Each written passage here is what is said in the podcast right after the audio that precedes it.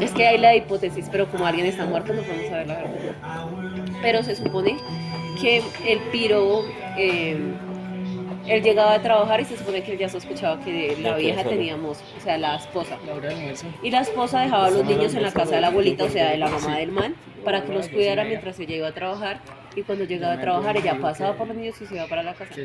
Pero ese día él llegó más temprano de trabajar, entonces él pasó por los niños y se fueron para la casa. Y en la casa todos comieron.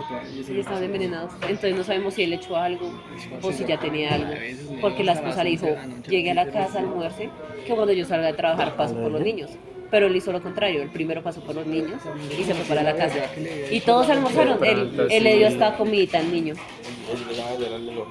Y todos estaban envenenados. Ah, pero un niño vomitó y se salvó. Y tenía como dos añitos. Fue el único que se salvó. Murieron como cuatro. Con el man. ¿Y el niño que se salvó? ¿Dónde anda? Ya está re grande, ya tiene como ocho años. Está con la mamá. Pero no se acuerda de nada.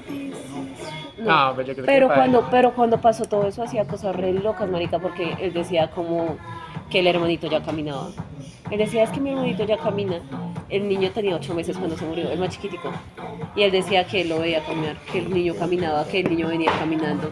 Así, y todos como que... un trauma muy... O sea, a pesar de tener dos añitos, ellos se entienden, Y entonces, sí, y él decía, él decía que veía al papá, porque ellos decían que el papá estaba en el cielo. Y él decía que sí, que él lo veía, que él sabía que el papá estaba bien. Y decía, sí, mi papi viene. Y tenía como dos añitos. Obviamente eso con el tiempo fue cambiando. La cosa es que es un niño, uno no sabe qué creer, ¿no?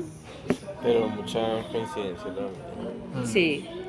Y eso ya fuera de tiempo, eso salió en las noticias, que eso. Qué vergüenza eh, bueno, esperamos la historia haya sido de tu agrado.